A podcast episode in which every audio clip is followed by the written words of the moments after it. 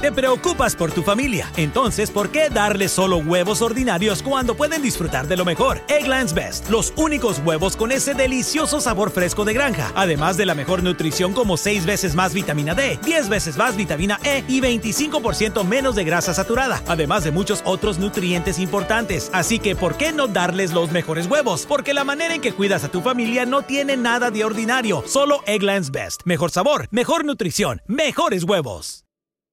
Hello, beautiful. I'm Amy Errett, founder of Madison Reed, a hair color company I named after my daughter. Experience gorgeous, lasting, high quality hair color made with ingredients you could feel good about, with consistent results every time. It's easy to find your perfect shade. Book a complimentary video hair color consultation with a licensed colorist on madison reed.com and get 10% off plus free shipping on your first color kit. Use code RADIO10. That's code RADIO10. Sintoniza el podcast de elamorquevale.org basado en la Biblia, enfatizando las verdades y los valores bíblicos. Creyente en Cristo, gracias. Usted es el instrumento misionero de Dios para continuar difundiendo la palabra de Dios a través de elamorquevale.org. Nos encontrará en el número estadounidense 901 382 7900. Reitero, 901 382 7900. Hermano, hermanita, gracias por su imprescindible y fiel apoyo financiero, el cual cambia vidas por la eternidad con estudios bíblicos como este. Creo que será difícil encontrar a una persona que no tenga deudas, pero muchas personas están abrumadas por las deudas. El tener deudas es una cosa terrible. Hay más problemas matrimoniales y familiares debido a las deudas que debido a ninguna otra causa. Estar bajo esclavitud financiera es algo devastador. Gastar mucho más de lo que se gana es una verdadera locura. Hubo un matrimonio casi perfecto, excepto por una debilidad muy femenina. Él era rápido en depositar todo el dinero en la cuenta bancaria y ella era más rápida sacándolo. Las deudas financieras siempre significan esclavitud financiera, pero eso no es el plan de Dios para sus hijos. En Deuteronomio 28, usted descubrirá que Dios no quiere que usted sea el que debe, sino el que presta. Dios no quiere que usted sea cola de ratón, sino cabeza de león. Dios quiere bendecir a su gente por sobre todas las naciones de la tierra y quiere darles libertad financiera. Y hablar de libertad financiera no significa ser fanático del Evangelio de la Prosperidad. Bienvenidos a El Amor que Vale con el pastor, maestro y autor, Dr. Adrián Rogers, supliendo las necesidades de la gente con la verdad de la palabra de Dios, trayendo personas a Cristo. Soy Irving Ravelo Quédese con nosotros y escuche al doctor Adrián Rogers en la voz del pastor Lenín de Llanón con su mensaje La fórmula de Dios para la libertad financiera. Abra su Biblia en el capítulo 5 de Nehemías. El tema de este libro lo encontramos en Nehemías 2.20. Y en respuesta les dije, el Dios de los cielos, Él nos prosperará, y nosotros sus siervos nos levantaremos y edificaremos Permítame enfatizar algo que ya he dicho antes. Cuando los hijos de Dios se ponen a trabajar de acuerdo a la voluntad de Dios, el diablo y sus demonios se ponen a trabajar para detenerlos. Y el diablo inspiró ciertas filosofías y ocasionó problemas para impedir que Nehemías, como hombre de Dios y líder de su pueblo, reconstruyera el muro de Jerusalén. ¿Cuáles fueron algunas de las artimañas que usó el diablo contra Nehemías? Primero, trató la mofa, burlándose del trabajo que hacían. Pero como eso no dio ningún resultado, usó las amenazas, el peligro. Pero en eso también fracasó. El siguiente paso diabólico, ¿cuál fue? La división. Dividir a la gente en su manera de pensar y de sentir Y justo en la mitad del programa de reconstrucción hubo división por asuntos financieros. Nehemías capítulo 5, los cinco primeros versos. Entonces hubo gran clamor del pueblo y de las mujeres contra sus hermanos judíos. Permítame hacer una pausa aquí para enfatizar que el diablo prefiere mil veces el empezar argumentos y discusiones dentro de la iglesia que vender litros y litros de licor. La palabra clamor en este versículo significa griterío, voces airadas, discordia. Pero sigamos leyendo. Había quien decía, nosotros, nuestros hijos y nuestras hijas, somos muchos. Por tanto, hemos pedido prestado grano para comer y vivir. Y había quienes decían, hemos empeñado nuestras tierras, nuestras viñas y nuestras casas para comprar grano a causa del hambre. O sea que había hambruna en la tierra. La inflación era tremendamente alta y era difícil conseguir alimentos.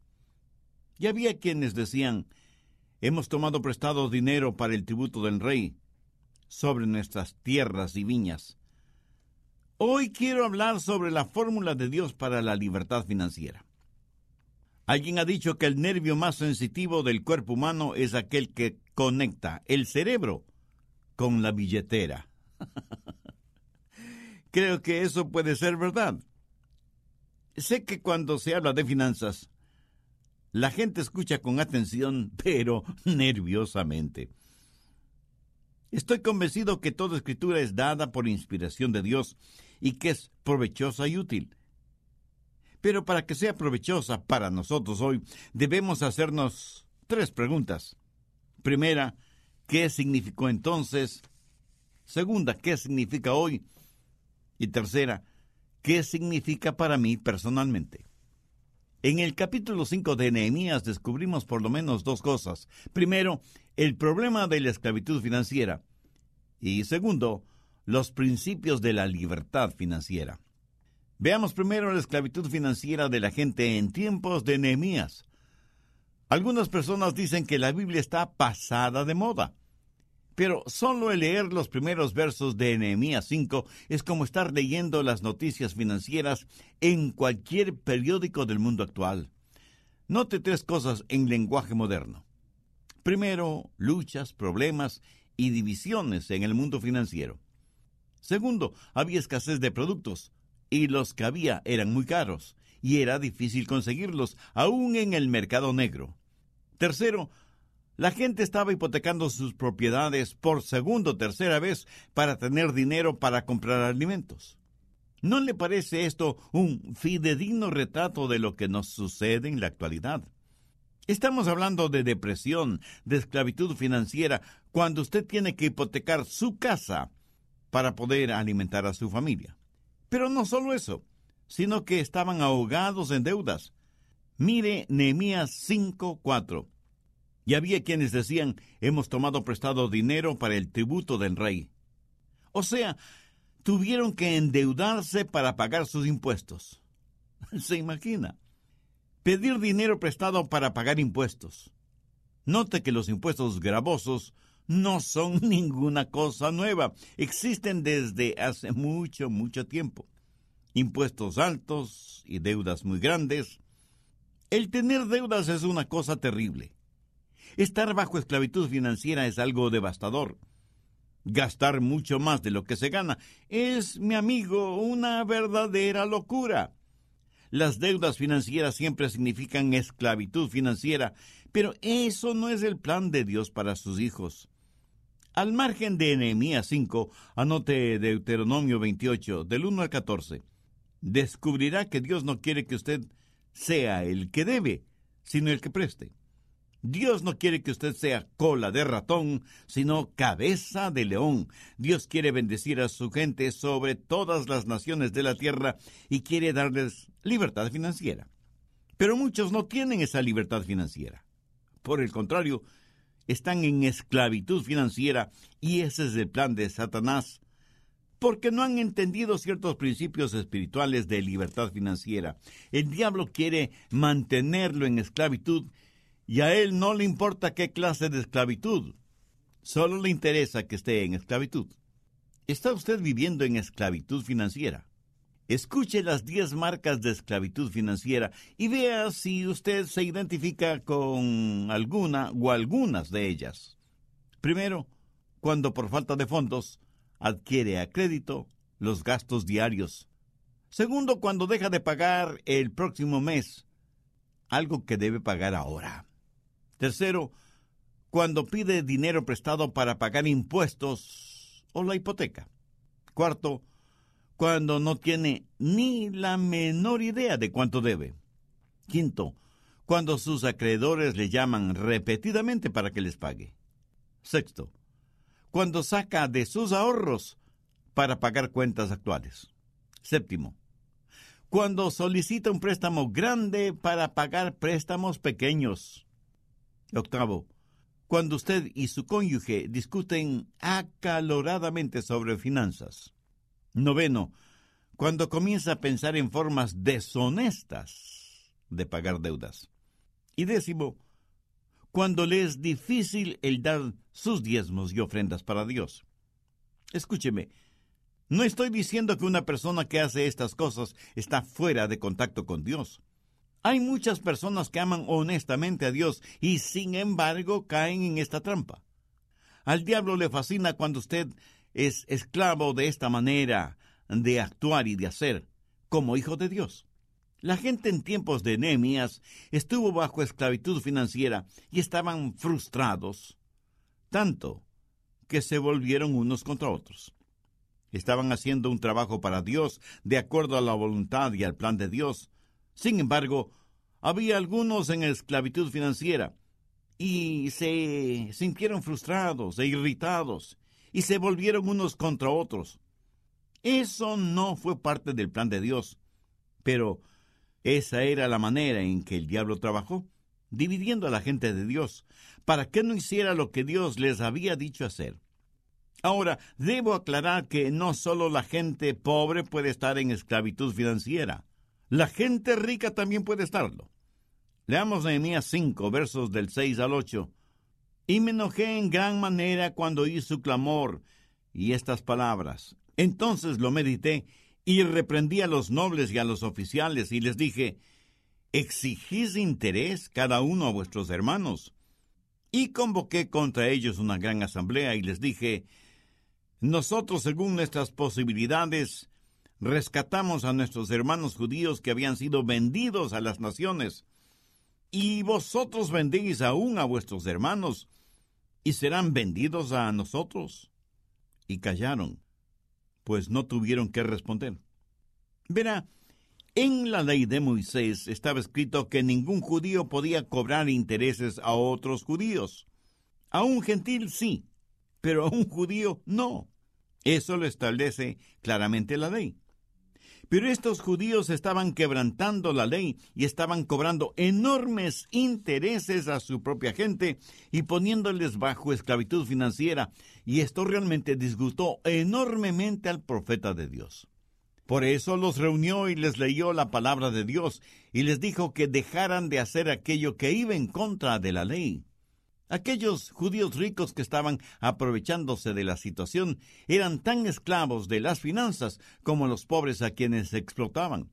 Escúcheme, el dinero es un maravilloso siervo mientras lo tenemos como siervo, pero es un amo insensible y exigente cuando permitimos que se convierta en nuestro amo. ¿Tiene usted más fe en el dinero y en las cosas materiales que en Dios? Si su respuesta es afirmativa, usted está en esclavitud financiera, y esa es la peor clase de esclavitud que puede experimentar un hombre o una mujer. Si usted quiere saber cuán rico es, sume todas las cosas que el dinero no puede comprar y que la muerte no puede destruir. Eso, mi amigo, eso es genuina y verdadera riqueza tiene ambiciones y metas en su vida que no están encuadradas dentro de la voluntad de Dios. Hay cosas que quiere hacer con su dinero, proyectos financieros, y que tendría vergüenza de invitar a Jesús a que sea parte de eso. Si es así, usted está en esclavitud financiera. Tiene usted un ardiente deseo de poseer dinero y ser muy rico, lo más rápidamente posible, sea como sea y caiga quien caiga. Si es así, mi amigo, usted está en esclavitud financiera. Compromete su ética y sus valores cristianos y fracasa en cumplir y honrar obligaciones morales. Si es así, usted está en esclavitud financiera. Me conmovió mucho la noticia de prensa acerca de un muy distinguido hombre de negocios que renunció a la presidencia de una importante institución por no creer y por lo tanto negarse a promocionar la construcción de un nuevo casino. Y di gracias a Dios por este hombre. Y aunque la institución tenía legalizados todos los papeles, o sea que estaba actuando dentro de los parámetros de la ley, este hombre tuvo firmes y fuertes convicciones espirituales, morales y éticas como para no querer ser parte de eso y prefirió renunciar. Por supuesto, le aceptaron la renuncia. Alguna gente muy pobre está en esclavitud financiera. Alguna gente muy rica está en esclavitud financiera. El diablo las tiene a todas. A los primeros los esclaviza por la falta de dinero y a los segundos los esclaviza por el exceso de dinero. Nehemías estaba realmente enojado con los judíos ricos y los nobles que estaban extorsionando a sus propios hermanos. Y en el verso 14 les llama la atención para que vean cómo él vivía. Nehemías no fue la clase de líder que dice, no hagan lo que yo hago, hagan lo que yo digo. Él fue la clase de líder que, como el apóstol Pablo, pudo decir, seguidme, porque yo sigo a Cristo. Veamos cómo vivió este gran líder, este gran hombre de Dios, Nehemías. Ya hay algunos principios que quiero que veamos juntos. Creo que son magníficos principios porque son principios para la libertad financiera. Y cada hijo de Dios debe estar financieramente libre, porque Pablo dice en Filipenses 4, 19, Mi Dios pues suplirá todo lo que os falte conforme a sus riquezas en gloria en Cristo Jesús. Bien, veamos primero el principio de prioridad. Nehemías 5, versos 14 y 15. También desde el día que me mandó el rey que fuese gobernador de ellos en la tierra de Judá, desde el año 20 del rey Artajerjes hasta el año 32, doce años, ni yo ni mis hermanos comimos el pan del gobernador. Pero los primeros gobernadores que fueron antes de mí abrumaron al pueblo y tomaron de ellos por el pan y por el vino más de cuarenta ciclos de plata. Y aun sus criados se enseñoreaban del pueblo, pero yo no hice así a causa del temor de Dios. Aquí Nehemías dice que, habiendo sido nombrado gobernador de ese territorio por el mismo rey Artajerjes, tenía todo el derecho de cobrar impuestos al pueblo para cubrir sus necesidades personales, o sea, tenía derecho a un salario, tal y como los anteriores gobernadores lo habían hecho. Pero note lo que Nehemías dijo pero yo no lo hice así, a causa del temor a Dios. Nehemías tenía ciertos derechos, privilegios y prerrogativas, pero él no los utilizó. Él se rehusó a tomar lo que por derecho le pertenecía, por temor a Dios. ¿Qué quiso decir con eso? Que estando en tal estado de emergencia y habiendo tantos problemas, él estaba decidido a olvidarse de sus derechos a fin de que Dios fuera glorificado. En otras palabras, él estaba poniendo a Dios primero. Tenía sus prioridades en orden. Dios es primero sobre todas las cosas. Mi amigo, mi amiga, ¿está usted dispuesto a hacer lo mismo? ¿Dispuesto a poner de lado sus derechos financieros y darle el primer lugar a Dios? ¿Desea usted libertad financiera? Pues mire lo que Jesús dice al respecto en Mateo 6:33. Mas buscad primeramente el reino de Dios y su justicia, y todas estas cosas os serán añadidas. El Dios Todopoderoso no trabajará desde un segundo lugar. Y mientras usted tenga su negocio, sus planes, sus deseos, su familia, sus ambiciones como cosa prioritaria en su vida, nunca, nunca, nunca tendrá libertad financiera. Pero Jesús ha prometido que si usted tiene sus prioridades con Dios como la primerísima prioridad y busca primero el reino de Dios y su justicia, todas las cosas correctas que anhela le serán concedidas. Ese es el principio de prioridad. Nehemías miró a las cosas que pudo haber hecho o tenido, pero no las quiso ni las tuvo porque quería glorificar a Dios. El temor de Dios, la voluntad de Dios, significó más para él que ninguna otra cosa.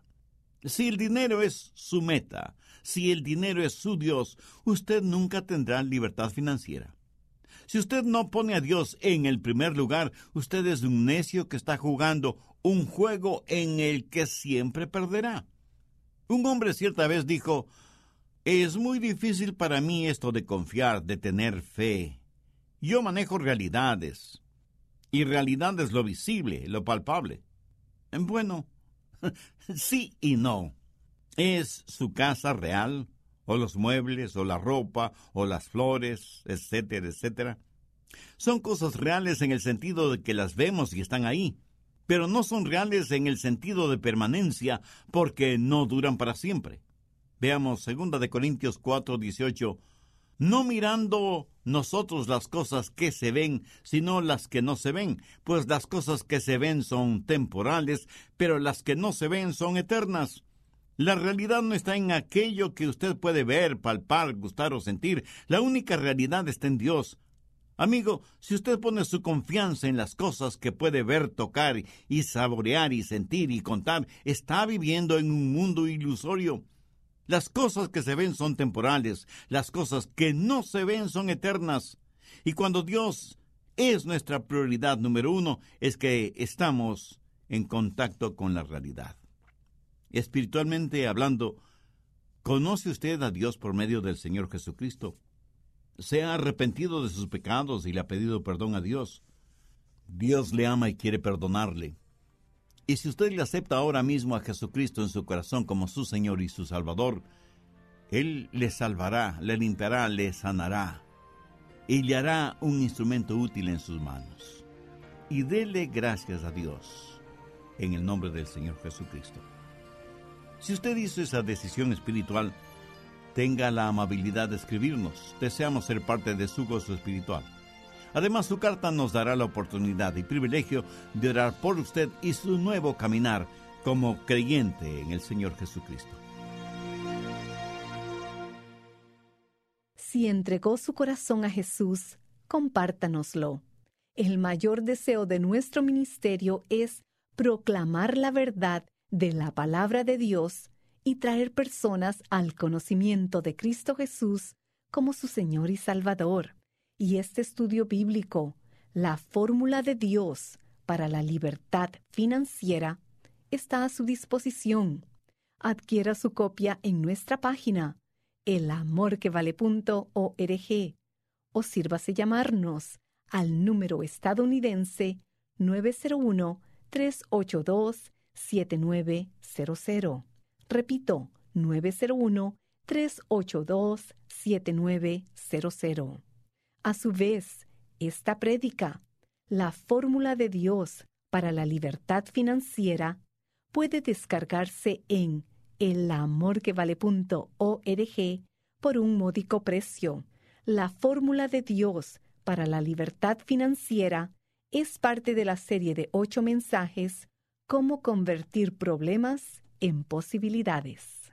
Verá, cuando todo parece estar en nuestra contra, debemos apoyarnos firmemente en Dios, puesto que, para aquel que está perplejo por los problemas de la vida, esta serie de ocho mensajes del doctor Adrian Rogers, tomada del libro de Nehemías, le dará sabiduría, esperanza y guía.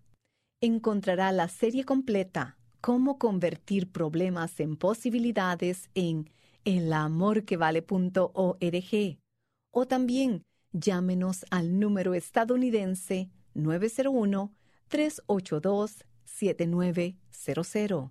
Nuevamente, 901-382-7900. Y nuestra dirección, El Amor que Vale, P.O. Box 38400, Memphis, Tennessee 38183, Estados Unidos. Contáctenos y adquiérala hoy. La forma en que aquí en el amor que vale sabemos si somos de bendición es a través de las vidas cambiadas por la eternidad. Nuestro método es simple pero muy efectivo, enseñar y predicar la palabra de Dios. Por ello, al enviar su aporte económico, qué mayor gozo que saber que el Señor continúa ministrando a miles con nuestro programa, incluyendo a estas personas. Pablo publicó en nuestro muro de Facebook, Gracias a Dios por haberles encontrado. El Señor Jesucristo cambió mi vida a través de el amor que vale. Por fin tiene sentido mi vida. Gloria a Dios. Pablo, es un tremendo gozo serle de bendición.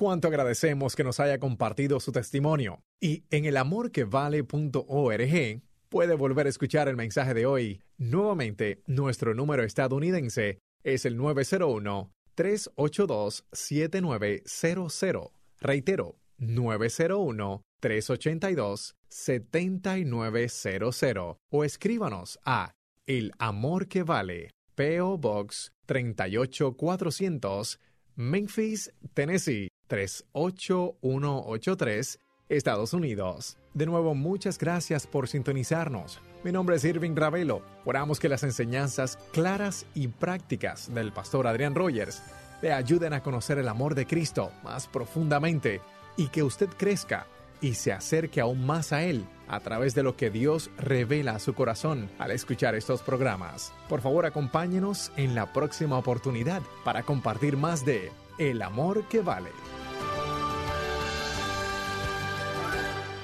Todos los derechos de autor son propiedad intelectual del Ministerio El Amor que Vale o Love Worth Finding Ministries. Prohibida su traducción, transcripción, transmisión, duplicación, distribución y venta sin autorización escrita.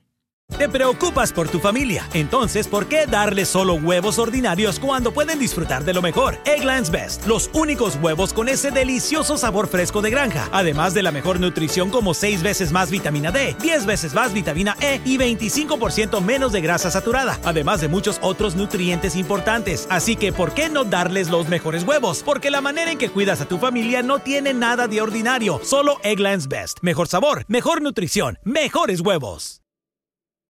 Summer happens at Speedway because everything you need for summer happens at Speedway. Like drinks, drinks happen.